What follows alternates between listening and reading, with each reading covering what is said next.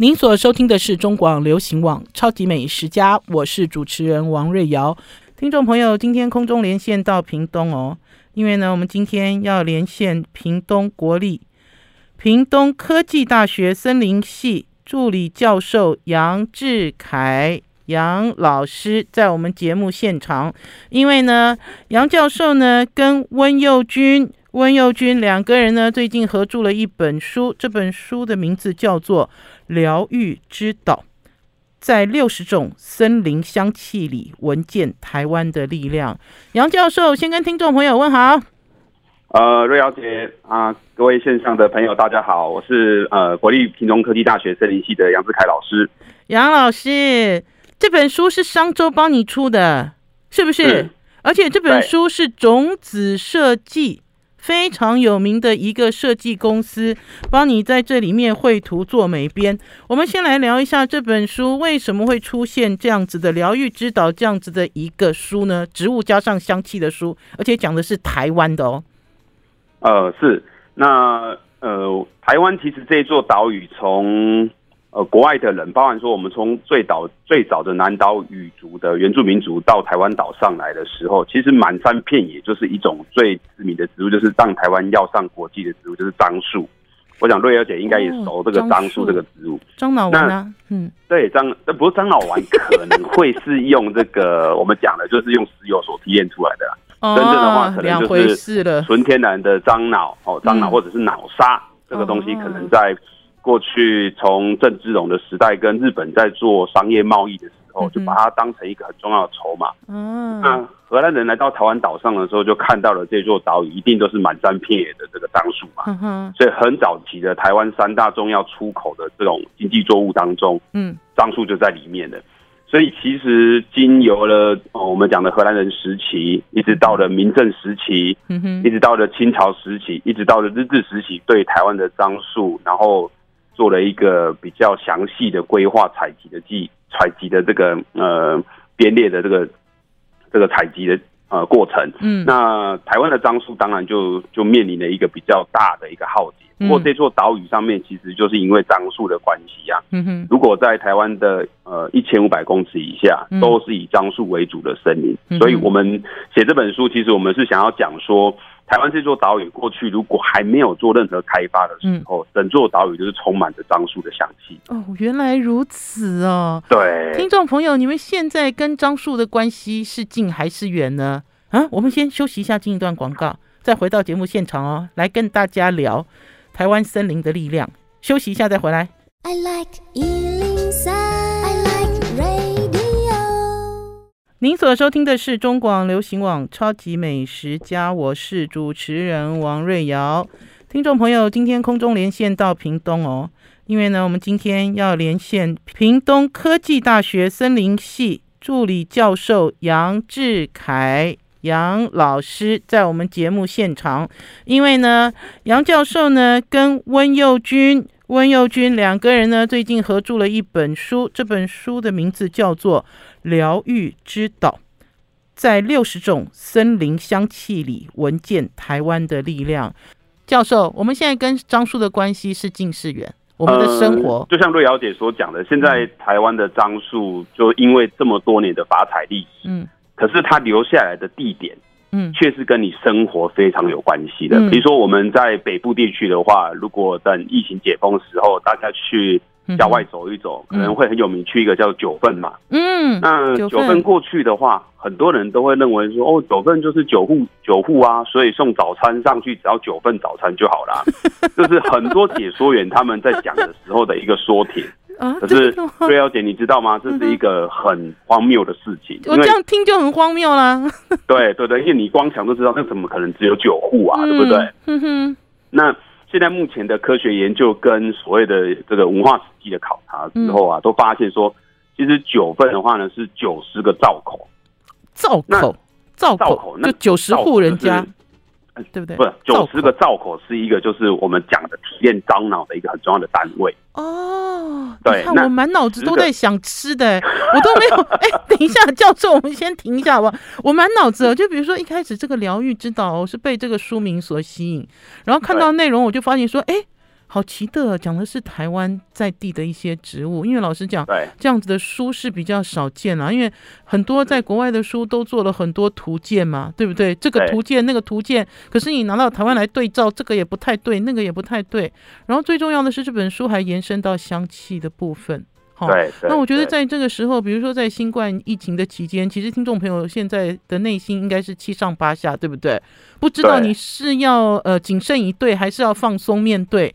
然后呢，想要走出去又不敢走出去，想要这样又不敢那样子。可是我觉得这本书会有一种很安定的力量，对，对不对？因为我们其实也是想要透过香气，然后来就是，比如说你现在心情很烦躁，对，那我们可能会有介绍说转念的一种植物，然后你透过它的叶子的气味。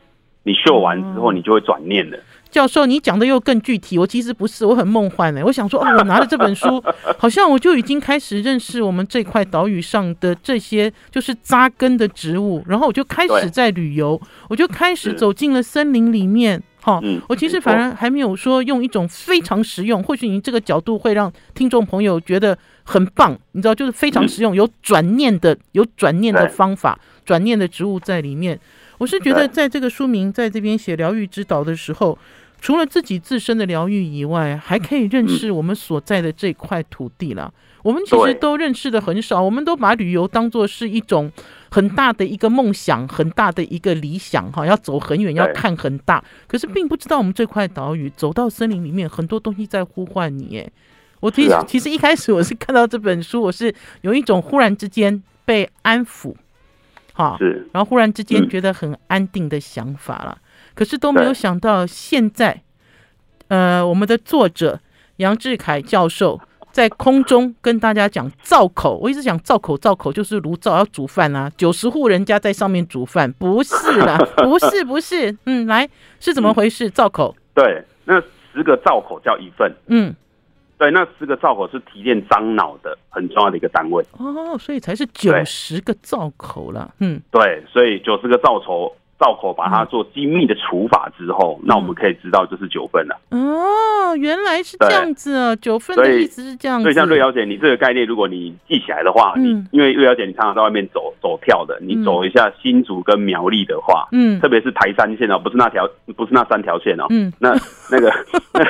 台三线的话，现在去赏油桐花的时候，对，你可以看一下邻近的地名。嗯，这地名的话呢，各式各样的单位，嗯，从四十几份、三十几份，然后个位数的，你都可以看到，就是台湾过去在跟樟树的连接。哼哼，即使现在已经不见了，可是你透过地名就知道，他早上讲到份。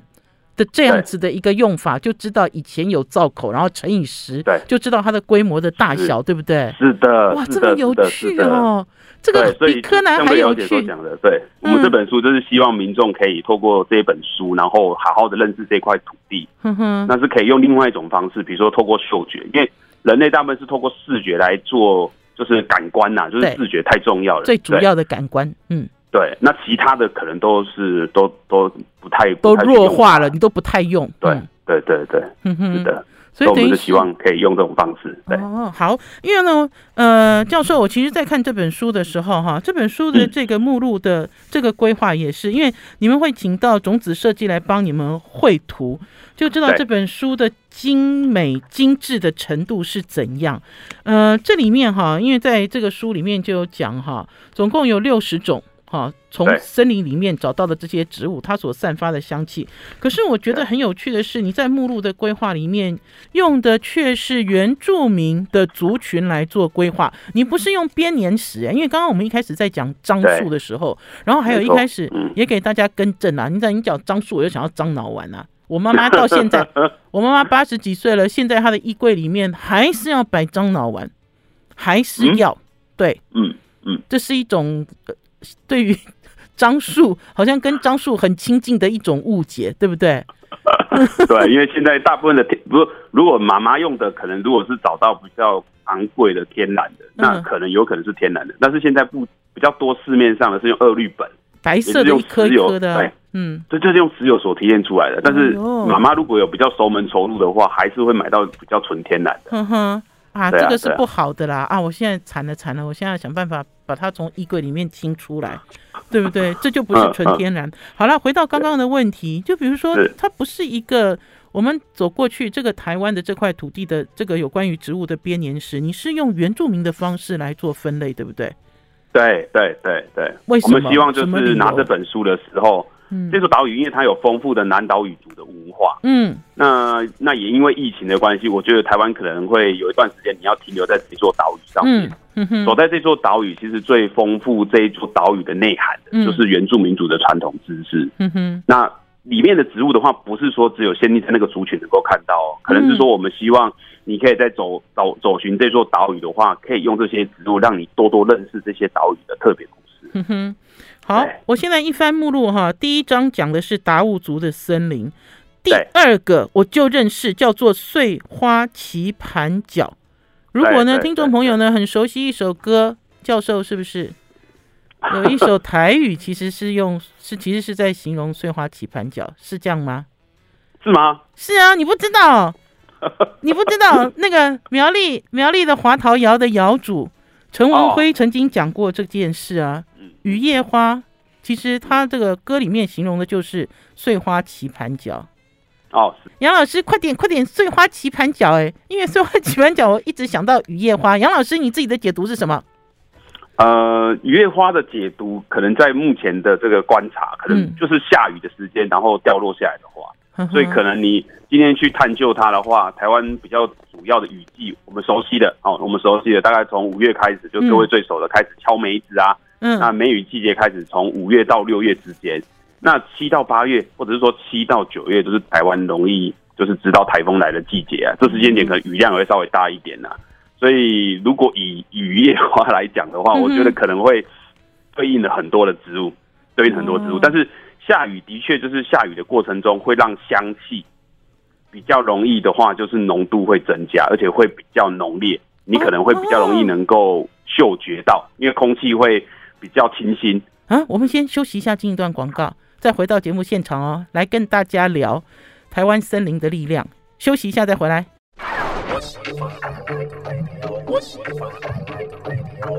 我是王瑞瑶，您所收听的是中广流行网《超级美食家》。今天跟大家推荐一本新书，也是一本好书。这本是商周出版的，呃，《疗愈之岛》。疗愈之岛，它的副标是在六十种森林香气里闻见台湾的力量。作者之一杨志凯在我们空中与大家连线，国立屏东科技大学森林系助理教授杨老师。所以下雨的时候花香特别明显，这样子讲对不对？更集中，哎，不，不能集中，放大，因为雨的关系，把它放大，吹送出去了。对对对对，哦、会比较明显。对，那我要问一下，碎花棋盘脚有跟雨夜花刚刚所介绍的这样子的一个写歌的背景有重叠吗？写歌的背景，这个植物在台湾岛上非常非常久了呢。嗯嗯。不过我们可能要了解一下那个写歌的，我不知道瑞小姐知不知道写歌的是他住的地方。我们不讨论写歌，我们今天讨论碎花棋盘脚。碎花棋盘脚是夏天的，对不对？因为会这样讲，意思是说，嗯，这个植物在台湾只有南北有分布。哦，如果写歌的时间很早的话，嗯、那我们可以知道他可能不会遇到这个植物。对，所以就可以证明说他可能就跟这个植物可能不会碰到面的。对，哦、你们研究是这样研究诶，听众朋友，听众朋友也会学一下哦，对不对？很多东西大家其实在讲的时候都是用推估推估，可是推估这件事情其实要有所本啦。是不是？对，要慢慢慢慢来推敲。那我们还是从碎花棋盘角开始。碎花棋盘角啊，以前那个时候，我其实不知道它的名字是这样。嗯、我是去了华陶窑，然后呢，听到窑主跟我讲的时候，我才对碎花棋盘角有情感。不知道杨教授怎么样解读碎花棋盘角？呃，碎花棋盘角在我们现在目前的这个就是解读啦。我、嗯、是以瑞小姐刚刚这样讲法的话，我不知道瑞小姐应该是晚上去看它开花，对不对？我是那天白天呢、欸，我记得是下午。是白天，对啊，白天。哦，那你应该晚上留下来的，特别享用一段美食之后，你去看它的晚上开花的时候，因为它目前现在的花香，嗯，现在的很多的证据都是对于这个胃消化系统是有帮助的。嗯、所以简单来讲，就是说吃完了一道美食之后，晚上你去看它开花的时候，可能会促进你所谓的消化系统的帮忙。哦，原来如此哦，就什么时间我看它对我最有帮助啦。他就是疗愈，就开始疗愈我啦。否则他只有外观在疗愈我嘛，对不对？对对，他有他有限定的时间点呐、啊，但是蛮蛮奇妙的。但是倒过来讲，就是刚刚瑞小姐讲的，就是我们从达悟族挑出了碎花棋盘脚，嗯、可是导师要点出来，在达悟族当中另外一个在蓝语原生的叫做棋盘脚，瑞瑞小姐有看过吗？来，棋盘脚，哎，这叫棋盘脚，不叫碎花棋盘脚了。等一下，达悟族，我现在在找你的书，书里面有吗？有，我们要讲，就是在碎花棋盘角的这个章节的地方，我们有介绍到，就是。蓝雨的棋盘角在香气盟友的地方有什么不一样？哦，这两个的话就是一个是碎花嘛，嗯，花是一整串的，嗯，但是棋盘角的话，花可能都是单朵单朵比较多，嗯哼，哎，那这个这个植物跟棋盘碎花棋盘角一样，都是晚上开花的，嗯哼，但是在蓝雨达悟族的话，就把它视为是魔鬼树了。哦，我有看到了，我想到了，如果去垦丁有了，有印象。对，可是对可是老实讲，其实应该是讲说，大家在认识翠花棋盘角还是棋盘角这个花的时候，通常不会在半夜。白天。对，赏花不会在晚上，除非它是有没有夜来香啊？听众朋友，现在对什么花半夜会开花？夜来香、昙花，还有什么花？脑袋里想得出来的吗？还有什么会开花在半夜？不会吗？不会。当然是这这几种这几种，让我们比较常看到的。嗯，对不对？哦，所以等于是在垦丁有棋盘角，然后我我们可以形容它的香气好不好？它是野野的吗？野的香味吗？是是是是。那我们这边形容的话是夏日烟火气味，主要是点出来它 是在夏天开花。哎，等一下，夏日烟火的气味很直接哦，爆爆出来的这种浓香。是不是？没错，是，真的很会形容。就像瑞瑶姐看到它的花的话，如果你亲眼看过它的话，你就会觉得它真的超像烟火。嗯，对。哦，好，所以大家认识了吗？嗯、认识了碎花棋盘角。然后，如果呢，听众朋友有去屏东的海边玩，对不对？就要稍微注意一下有没有棋盘角这样子的花。好。除了这个之外呢，因为今天哦，这里面哦有六十种森林的香气啊，然后介绍这样子的植物，我想要多介绍几种。那所以杨教授，我我我可不可以直接再跳到卑南族的森林啊？没问题。第二章是卑南族的森林哦，然后里面有一个东西哦，我我感到很很好玩，叫做牛樟。哦，是。听众朋友或许对牛樟哦也是一样一知半解，可是我告诉你，牛樟枝哦。搞不好，搞不好就觉得他跟你很亲近，对不对？至少你电视上看到好多广告。啊、可是我这样子解释是对的吗，教授？哎，是啊，的确啦。牛樟芝反正名气比 牛樟牛樟对比牛樟更大，但是牛樟芝现在目前的，就是从科学来解释的话，还是需要就是牛樟这棵树啦。嗯哼，对啊，它会从它的新材的部分然后长出来。嗯哼，它长出来的子实体现在目前运用在很多。呃，身体保健上面，对对，对没有错。我们不要讲医药，我们讲讲身体保健上面。身体保健，它，就是有特定的这个功能啊。嗯、哦，对于对于有一些比较弱化的地方，可能有一些修复功能。对。可是使用起来要很小心哦，因为我跟那个养生坊，那个呃育生坊养生餐厅的老板许才旺许师傅，有一次他就拿了好大一颗牛樟芝给我看，好像一只小，好像一张小桌子哦，然后又很硬。我记得那一次我也上了一课。嗯，应该不是吧？对不对？很苦啦，我记得。啊，是。我记得他刨片，然后熬汤，然后可是因为要很小心谨慎使用，不是在森林里面你看到牛樟芝就觉得好像挖到宝，哈，不是这样子的态度，对不对，教授？对，可能也要小心啊，因为森林当中看到牛樟芝，我敢讲啊，嗯，有的地点可能都跟就是国有林班地，嗯，对，你搞不好还会触法，牛樟芝可能都会被判森林法，嗯，所以。还是建议各位民众就是不要对。那现在生技产业其实对牛樟芝的栽培好像也有所突破了，所以对建议对对对对。你吃了一大堆牛樟芝快炒，也不如人家生技产业给你做的一颗。我觉得应该这个观念要有。可是我们要先休息一下，休息一下回来之后再来讨论牛樟。牛樟到底有什么气味啊？我现在脑袋里满脑子都在想。休息一下再回来哦。I like 我是王瑞瑶，您所收听的是中广流行网超级美食家。今天空中连线一个专家哦，是森林的专家哦，听众朋友很难得哦，空中连线到屏东哦。现在在我们空中线上跟我们连线的是国立屏东科技大学森林系助理教授杨志凯杨教授杨老师来跟我们聊他在商周所出的新书，叫《疗愈之岛》。这本书啊，讲的是台湾在地，就是森林里面的六十种植物，还有它的香气。或许听众朋友会觉得说，哦，像这样子的图鉴书，这样读起来会不会很 boring？不会。听众朋友，你们刚刚有听到杨教授在聊，在聊，我们好像很熟悉，可是你又不认识的台湾在地的这些植物。呃，现在要跟大家介绍的是牛樟，哈，从牛樟枝来开始开头，听众朋友或许就会觉得，哦，他好像跟我比较熟。可是我们跟牛樟熟吗？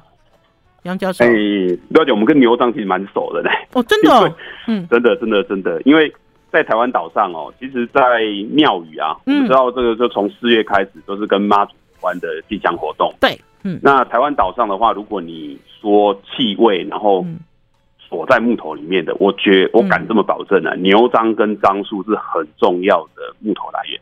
哦，要有香气的木头啦，对不对？对，那它当然就防腐嘛，然后防虫蛀嘛。呵呵，所以你看到这些植物的话，最早就是会拿来当成神像雕刻。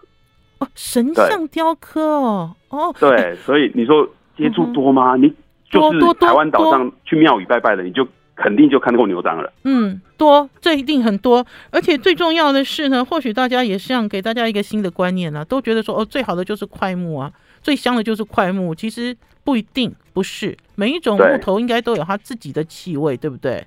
是的，是的，是的，没错，没错，就像瑞瑶姐所讲。所以在牛樟里面呢，我们就可以知道，大家去拜拜的时候，就会呃会碰到碰到这样子的一个木头所做的。哎，等一下，神像供桌有可能吗？它是硬供桌，供桌的话也要看呐、啊。嗯哼，那供桌的话，樟树会用的比较多。哼哼，对。OK，好，那所以呃，我们如果有牛樟的话，牛樟还可以做什么样的运用？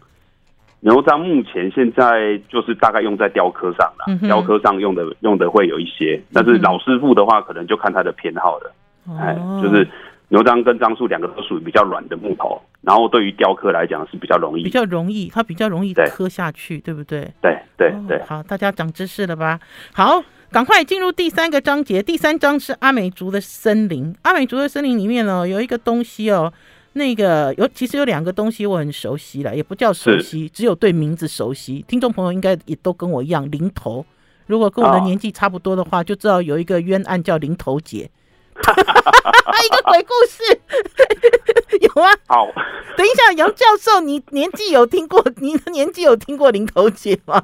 呃，有吗？瑞瑶姐有，有的过，所以你，我想瑞瑶姐也很年轻，对，所以我在这里顽皮啊，就零头姐其实是一个鬼故事，可是我要讨论的不是零头，我要讨论的这个叫做苦什么？这个字怎么念？第十四，苦练，苦练，苦练。听众朋友，你以为我们要讲那个很很那种揪心的爱情故事哦？这个苦练的练是一个木字头，哈，它就是把练习的练改成木字头，它就叫苦练。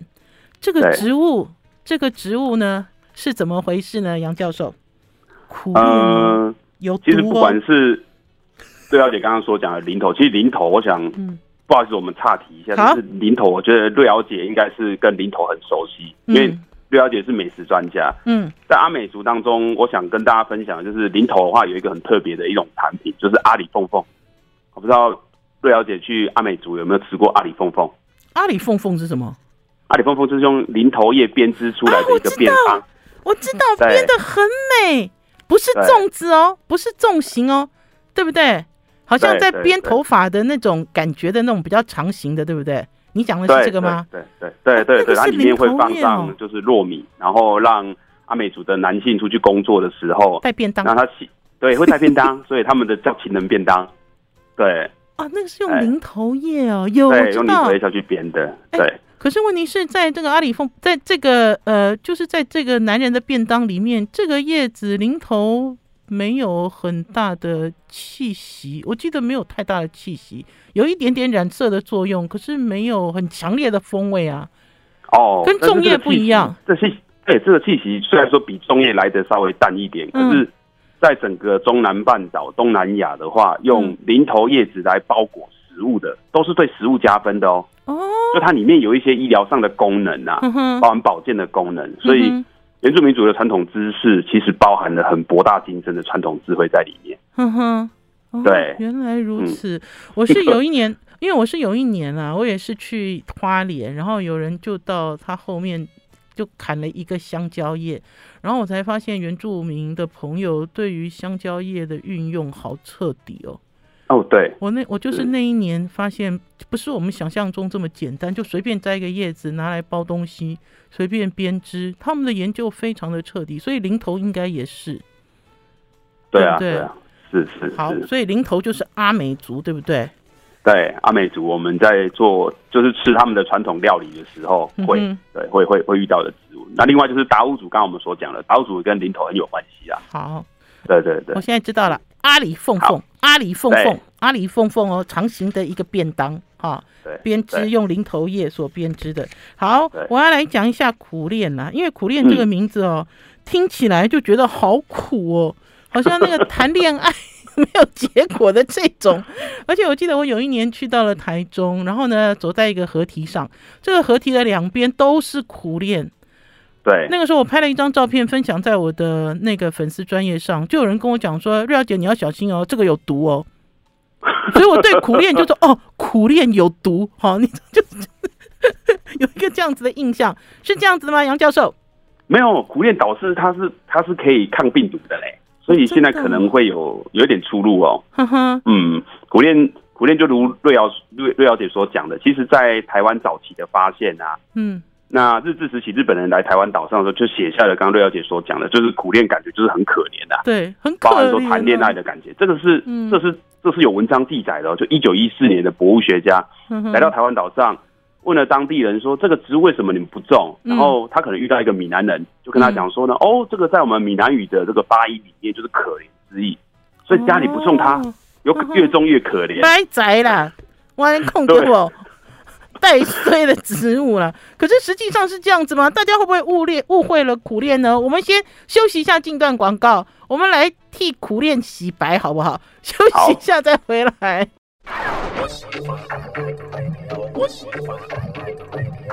我是王瑞瑶，您所收听的是中广流行网《超级美食家》听众朋友，我们今天空中连线，空中连线商周。最近所出版的一本《疗愈之岛》这本书，听众朋友要去追哦，要去买啊，要去看哦。我们空中连线《疗愈之岛》的作者杨志凯，志凯老师是在国立屏东科技大学森林系担任助理教授，所以呢，今天请了一个专家来，而且呢，听众朋友会发现，这个专家所讲的台湾这个岛屿上的所有的植物，你好像都听过，你好像也都熟悉，可事实上呢，你也不一定能够认识。可是大家可以透过深入浅出，更知道我们所生活的这块岛屿上面的这些点点滴滴。好了，赶快回到苦练了。原来要这个名字取坏了，对不对？苦练啊，是这么这么苦吗？真的吗？真的吗？哎，对，就如同瑞瑶姐刚刚在我们前一段然后跟大家做评估的哦，就是苦练最近的研究啊，因为它前阵子在开花。不知道瑞小姐有没有在，就是从北部一直到南部，嗯、然后如果闲暇时间，嗯，到了比较开阔地方去的话，嗯、你会闻到它就是呃小小的紫色花，嗯，然后散发着浓浓的，就不是浓浓的，就是我们这边叫做备案备万挚爱的气味，它就是一种，会让你虽然说名字很难听，嗯，但是到最后的话，其实它就是。他其实散发的这些花朵，在目前现在的研究哦，嗯，名字很难听，可是他自己默默做的事情，却是对我们身体非常非常好的嘞。嗯，什么意思？就是我们要去闻它的花香，对不对？对，像它的花香，像目前的话，就是可以让你怎么样，让你可以镇定的哦，让你有镇定功能。比如说在台湾现今的话，可能就是。呃，如果是工作压力很大的话，通常我们会讲的就是正交感神经处于亢奋的阶段，会比较多的。没错，可是，嗯，总不能一直都亢奋吧？嗯，还是一直去吃药啦。好多人都叫你去吃药。嗯，对，要适当的踩刹车。那踩刹车的方式有很多种。嗯，那吃药当然是最不好的一种。那可以透过自然的方式，然后能够让自己能够舒压。嗯，那其中我们就非常推荐苦练了。对，你可以走到苦练的树下，就像瑞小姐上一。这个上一个段落所讲的，在台中有一些合体旁边就种了苦练哦，所以你可以真的去走一走，对。我觉得那个合体的那一那一次这样子的散步哈，让我留下了好深刻的印象。而且我那个时候在应该是再晚一点的季节吧，因为它都已经结石累累了。我印象中是这样。苦练会结石吗？会吗？会有对苦练的话叫炼石，对它的也是中药里面的一种很特别的一种一种一种植物啦。因为它的炼石的话是可以来医，就是做。呃，做做做医治的，有医治功能的。好，所以呢，杨教授，所以苦练的种子有毒吗？苦练的种子啊，是毒是药，对，过量就是毒。好，所有的东西都是一样哦，所有的东西都是一样哦，听众朋友。所以我们今天呢，来给大家介绍苦练，而且其实苦练的种子叫楝实哦，听起来也很揪心。我们在这个名字里哦，赋予太多的情感了。好了，我们的时间剩不多了，我还要赶快再介绍哈。就是我我要赶快来介绍，这是格马兰，格马兰族的森林。这里面要介绍一个小东西。我们刚才其实介绍的都是树嘛，比较大，对不对？然后比较大的这个花，哈，像那个碎花棋盘角就是比较大的花。我今天想要介绍鼠曲草。我以前在看那个后山日先照哈的一些电影，就是那个电视剧张美瑶哈，我还蛮喜欢这个演员柯俊雄的前妻了哈，他已经走了。然后呢，他那个时候在演这个呃后山花莲的故事的时候哈，就有一段就是带着一些小孩子孙子辈去摘鼠曲草，醋醋醋咖贵，你看鼠曲草都一直讲到吃的，都一直讲到吃的呢，对不对？鼠曲草，鼠曲草放在格马兰族里面来聊一下鼠曲草的故事，好不好？呃，对，其实鼠曲草哦，就如同《后山日先照》这部电影，它是在讲后山就是花莲。嗯，那如果你熟悉台湾的地理位置的话，其实花莲地区有蛮多原住民族会在那边做做。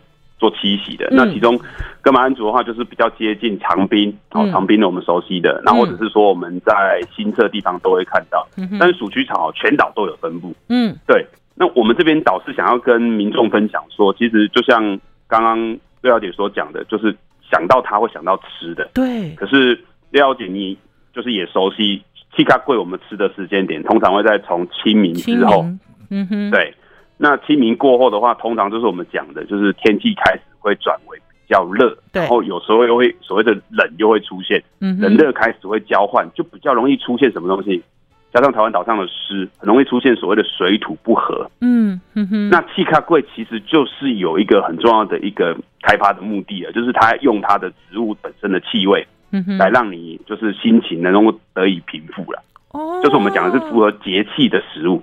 因为老实讲哈，杨教授，因为很多就是类似像这样子的一个柜哈，也是有这种绿绿的。